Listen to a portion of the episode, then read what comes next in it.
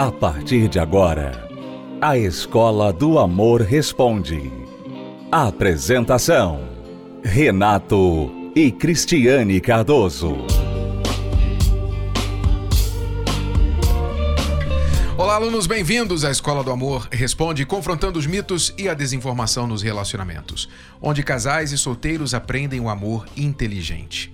Uma das maneiras mais inteligentes de aprender é olhar os erros dos outros e não repeti-los. E uma das coisas que nós mais fazemos aqui na Escola do Amor é exatamente analisar os erros que as pessoas têm cometido nos relacionamentos, apontado estes erros, mostrando o que deveria ter acontecido ou o que pode ser feito para corrigir a situação, e essas lições então são repassadas para os alunos que estão aí aprendendo para não errar. Não é? Tem gente que diz: eu quero errar, eu tenho que errar para aprender. Se eu não errar, eu não vou aprender. Tá bom, uma forma de aprender é errando, mas outra forma de não errar é aprender para não errar. Então, nós estamos vendo aí um casal que está à beira do divórcio, segundo notícias, já há alguns meses. É o casal da brasileira Gisele Bündchen e o americano Tom Brady. Cristiano e eu recentemente demos uma entrevista sobre a situação do casal ao Domingo Espetacular da Record TV. E nós gostaríamos de deixar com você as lições aprendidas da situação deste casal. Daqui a pouquinho a gente volta para responder perguntas dos nossos alunos. Quando entram famosos, piora um pouco a situação quando se fala em separação? A fama, ela coloca uma pressão, os fãs ficam cobrando, a mídia fica procurando, né? os paparazzis ficam seguindo, não ajuda é, realmente. Mas, tirando essa parte, a vida de casal não tem diferença se é o famoso, se é o anônimo, né? Ela precisa ser administrada bem, né? não é só gostar, não é só ter sentimento. Você, se você não sabe é, negociar o que o casal quer, ter objetivos em comum, saber ceder, saber ser firme em certas coisas que você não deve ceder, então não vai conseguir administrar os problemas, quer seja famoso ou anônimo. É, e tem a questão também que quando o famoso separa, as pessoas ficam naquela esperança.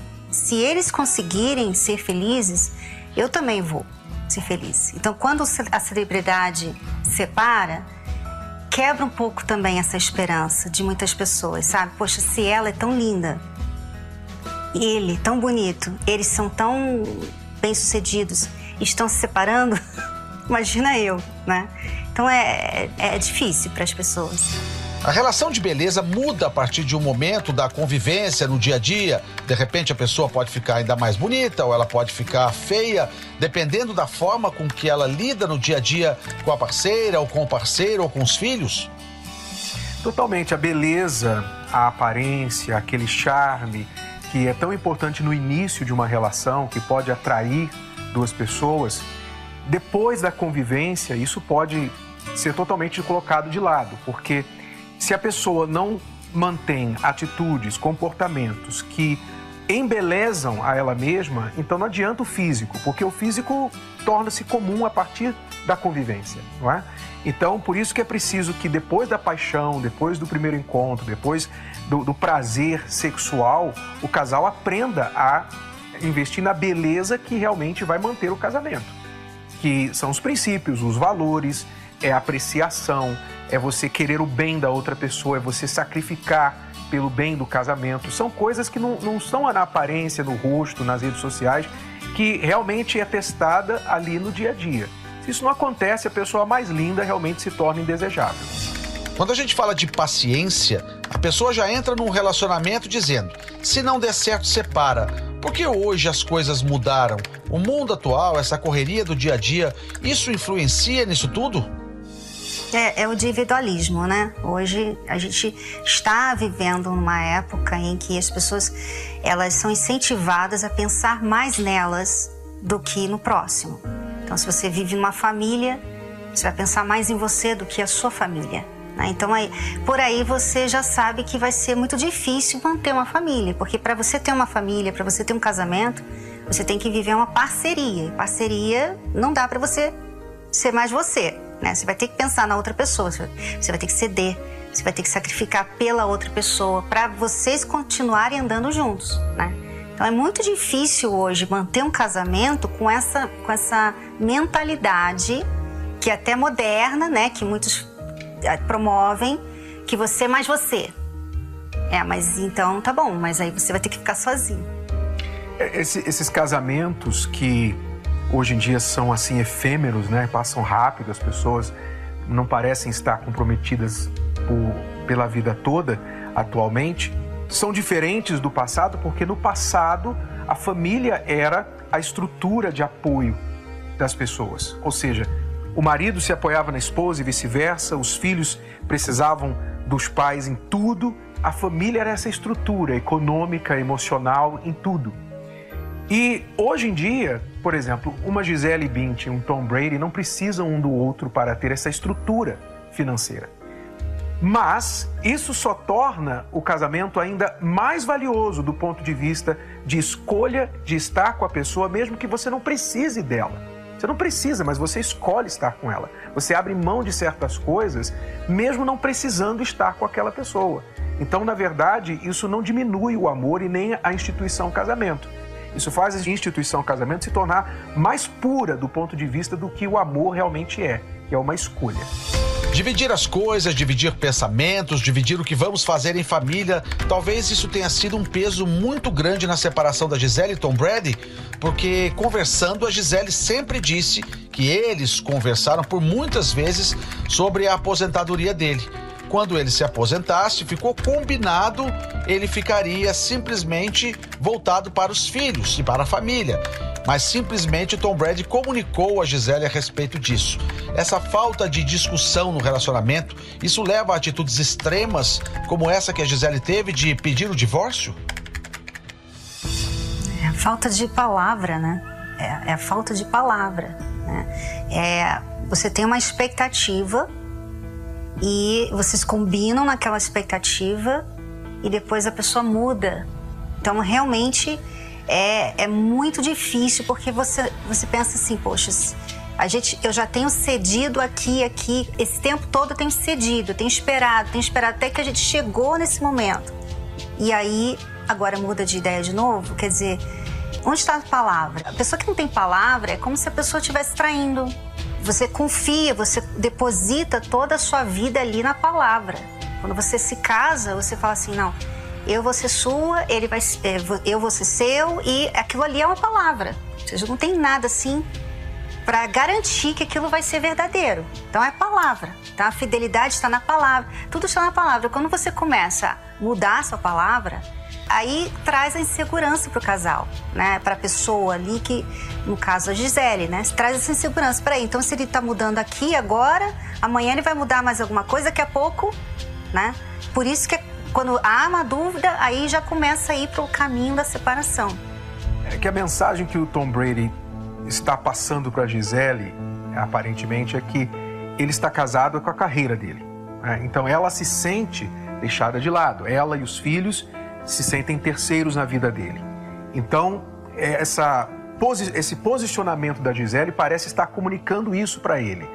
Não, nós não vamos aceitar ficar atrás da sua carreira ela vem respeitando, ela vem compreendendo, ele já está bem além da sua idade para o esporte que ele pratica, ele está querendo tirar o máximo dessa. E ele nem dessa... precisa, né? Nós, nós até entendemos, é uma pessoa extremamente competitiva, nós entendemos isso, mas ele pode estar arriscando, depois de conquistar todos os, os troféus da, da carreira dele, não tem ninguém para comemorar isso com ele. Né? Então, esse é o grande problema e o grande preço que ele pode pagar no final disso tudo. Como lidar numa situação dessa quando envolve filhos? Os filhos são os que sempre mais sofrem numa separação de um casal. Eu sei porque eu vim de uma família de pais separados. Então eu sei que passa na cabeça de um filho, especialmente adolescente, quando vem os pais se separando. Se eu estivesse aqui falando com a Gisele agora, eu sei que é difícil aconselhar alguém baseado em informações que a mídia reporta, sempre tem um lado que ninguém sabe, mas baseado naquilo que nós sabemos, então eu diria para a Gisele, Gisele, você, o Tom deve ter aí um ano, dois anos ou mais até ele começar a sentir as dores na coluna e não poder jogar mais, e tudo isso vai passar. é o momento que nós entendemos que os egos estão feridos, ele provavelmente está errando, colocando a sua carreira acima da sua família, mas se ela aguentar um pouquinho mais, ela pode, no final, manter a família e olhar para trás e ver que foi a melhor escolha ela ter tentado um pouquinho mais, que é o que a maioria dos casais divorciados pensam depois do divórcio. A gente poderia ter tentado um pouquinho mais. Então é um conselho que a gente daria é, para ela. E os filhos, né? Porque às vezes os filhos não vão entender a decisão dela, né? E eles vão é, culpar, eles podem culpá-la. É a minha mãe que divorciou do meu pai, a minha mãe que quis quebrar esse, essa família no meio. Então, assim, a criança não tem estrutura, ela não entende. Os adultos normalmente falam assim: ah, eles vão entender. É, as crianças vão entender, os filhos vão entender, um dia vão entender. Mas é muito difícil para um filho entender que alguma coisa foi mais importante que a família. Então, no caso dele, a carreira, no caso dela, o ego, né? Alguma coisa foi mais importante que aquela família para destruir assim. Há algo positivo numa situação como essa? O positivo que a gente pode ver disso tudo aí é que as pessoas estão revelando quem elas são no meio do problema. Né? As escolhas, os conflitos e como a gente age dentro do problema revela quem a gente é a gente teve os nossos problemas de casamento, então é, os problemas trouxeram o lado ruim de nós, mas também no final trouxe o melhor de nós, que foi o esforço de dizer nós vamos superar isso, não importa o que. Então, o problema pode trazer as virtudes se a pessoa aprender a usar o problema para desenvolver essa virtude, não para desistir do casamento, entregando os pontos, dizendo: olha, está difícil demais, eu não aguento. Então tem os dois lados. Você pode ser vencido pelo problema ou você pode ser desafiado pelo problema e sacar forças de onde você não sabia que tinha. O dinheiro interfere de alguma maneira num processo em que envolve uma relação de tanto tempo? Interfere porque, como o Renato falou, né, no passado havia essa necessidade da família. Então, é, quando a pessoa a pessoa não tinha esse luxo de ter ego, né? Eu preciso dele, eu preciso dela, né? Hoje não. Eu posso, ah, eu posso largar porque eu tenho, eu tenho condição, eu tenho condição de cuidar dos meus filhos, eu sou independente, eu tenho uma vida e uma carreira que eu posso dar continuidade eu não preciso dessa pessoa. Então, o dinheiro também dá, infelizmente, as pessoas dão mais importância ao dinheiro. Tipo, o dinheiro me dá essa estrutura para não continuar lutando pelo relacionamento. Infelizmente, né?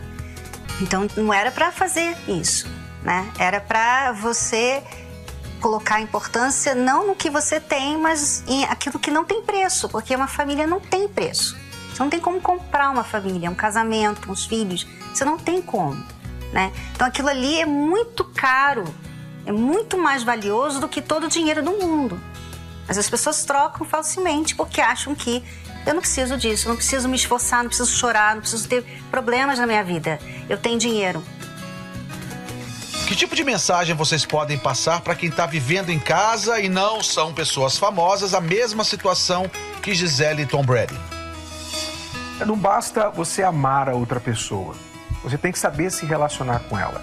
E você tem que saber quais são os lados pessoais, individuais, egoístas que estão dentro de você prejudicam essa relação. Se você não souber sacrificar pela relação, você não vai conseguir ficar casado. Então, nenhum casamento está isento disso. E o conselho que a gente dá para as pessoas é exatamente isso: aprenda a se relacionar e aprenda a sacrificar o seu ego. Porque o resultado final disso é muito mais valioso do que você bater o seu pé e querer ter razão no final, mas ficar sozinho. É, e às vezes aparece que só um está sacrificando. E aí desanima né? Puxa, eu já fiz muito por esse casamento, eu já fiz muito por essa família. E olha só, é, eu estou me entregando demais. A Bíblia até fala isso, a gente não deve cansar de fazer o bem, né? Porque chega uma hora que você vai receber o troco desse bem. E às vezes a pessoa desiste, ela poderia, se ela ficasse mais um pouquinho, ela ia ganhar. E ela ia olhar para trás e, e, e, se sentir bem, porque ela superou, ela foi a mais forte da relação. Então, em vez de ficar desistindo ou desanimando, porque talvez só você está lutando pelo casamento, pela família, você deve ir mais força, fazer a sua parte, porque um dia você vai olhar para trás, a própria pessoa que está com você vai falar assim: Poxa, você lutou por nós. você foi mais forte. Valeu a pena, né? E aquela pessoa vai ficar te devendo. né? Então, é, é, essa coisa de os dois têm que lutar juntos. O ideal seria, mas às vezes, a maioria das vezes não é assim. Um vai lutar um pouco mais, um vai ter que sacrificar um pouco mais, um vai ter que ter mais paciência. É, faz parte, sabe, dessa convivência, né? Se você é aluno recém-chegado aqui na Escola do Amor, então você precisa saber das cartilhas do amor inteligente, que são os dois livros principais para casais e para solteiros, chamados Casamento Blindado 2.0 para casados e também Namoro Blindado. Se você quer aprender o que é o amor inteligente, então invista no seu relacionamento. Adquira o livro que você vai gostar de ler, mesmo se você é o tipo de pessoa que não gosta de ler, porque trata de você, do seu eu, você vai se conhecer melhor, você que está em um relacionamento vai conhecer o parceiro melhor, entender a cabeça do homem, você mulher. E você, homem, vai entender a cabeça da sua mulher, por incrível que pareça. Sim, você vai conseguir entender, mas precisa investir. Então vá até uma livraria e adquira Casamento Blindado 2.0 ou Namoro Blindado, o seu relacionamento à prova de coração partido, que não é só para quem está namorando, é para solteiros também, que ainda nem namoram, tá bom? Ou pela livraria ou pelo site casamentoblindado.com, entrega em sua casa.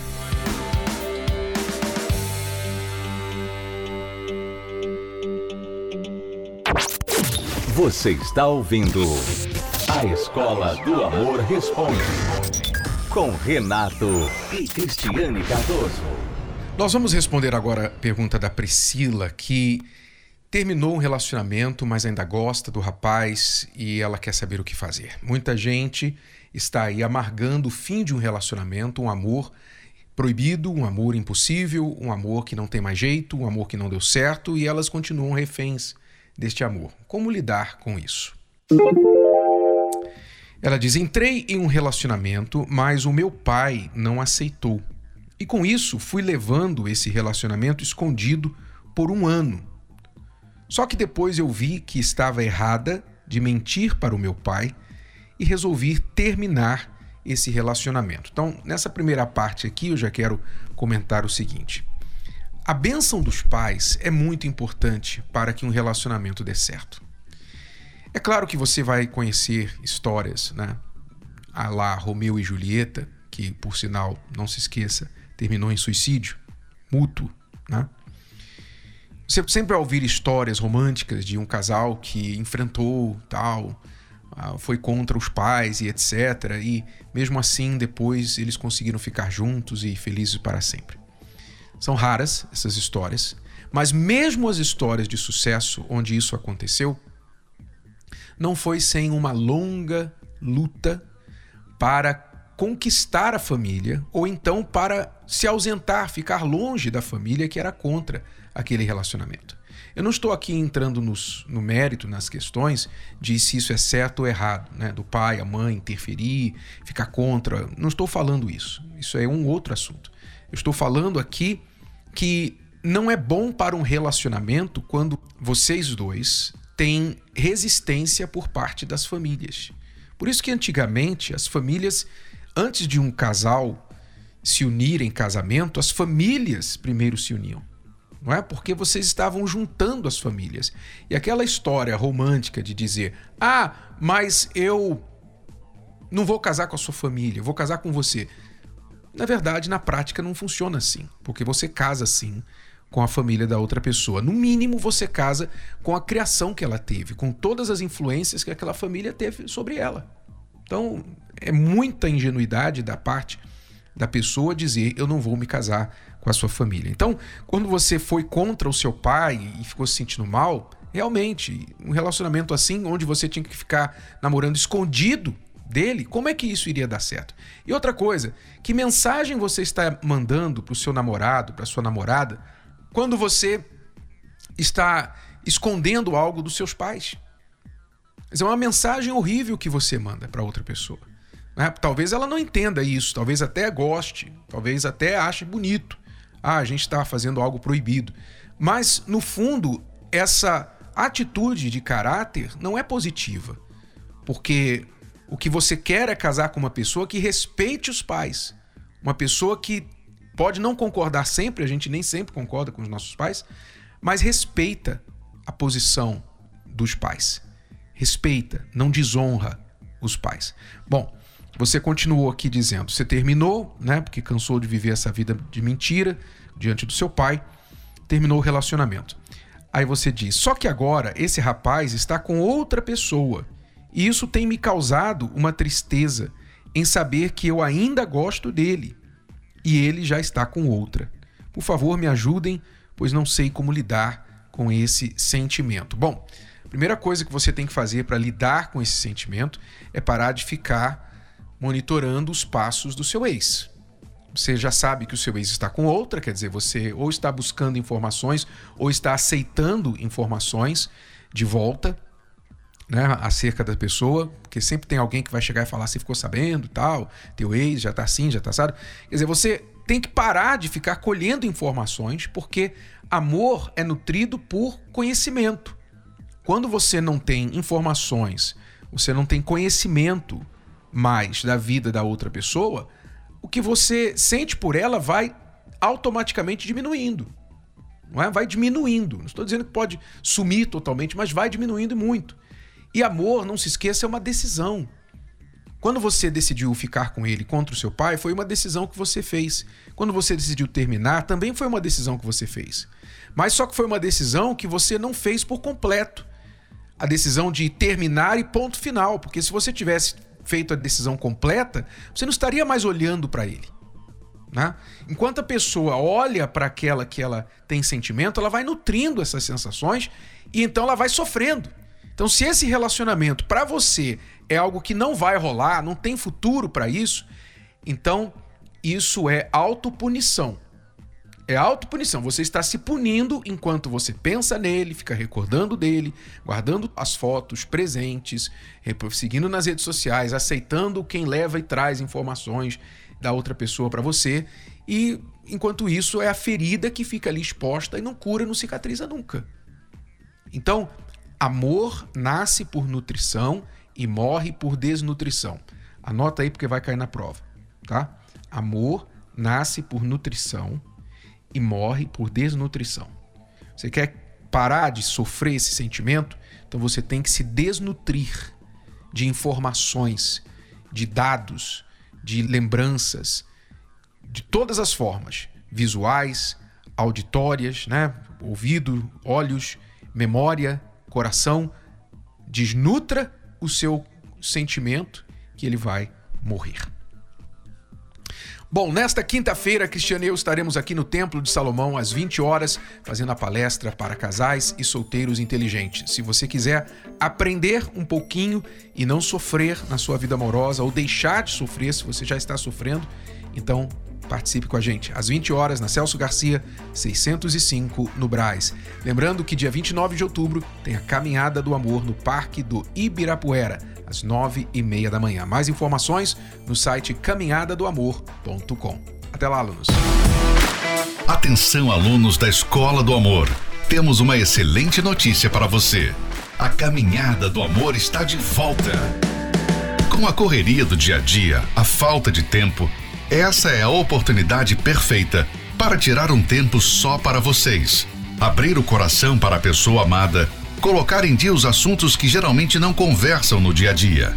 O incentivo para que se aproximem mais, por meio de um diálogo prazeroso e inteligente. E para você que é solteiro, hum, a perfeita desculpa para chamar alguém para uma caminhada. Aprenda a apreciar quem você tanto ama Ei, solteiros, não desperdicem essa chance. Caminhada do Amor, sábado, dia 29 de outubro, a partir das nove e meia da manhã, no Parque do Ibirapuera. Ou participe em qualquer lugar no Brasil, em um parque de sua escolha. Programe-se e reserve seu kit com antecedência. Mais informações, acesse arcacenter.com.br. arcacenter.com.br Você pode ouvir novamente e baixar esse episódio da Escola do Amor Responde no app Podcasts da Apple Store e também pelo Spotify e Deezer.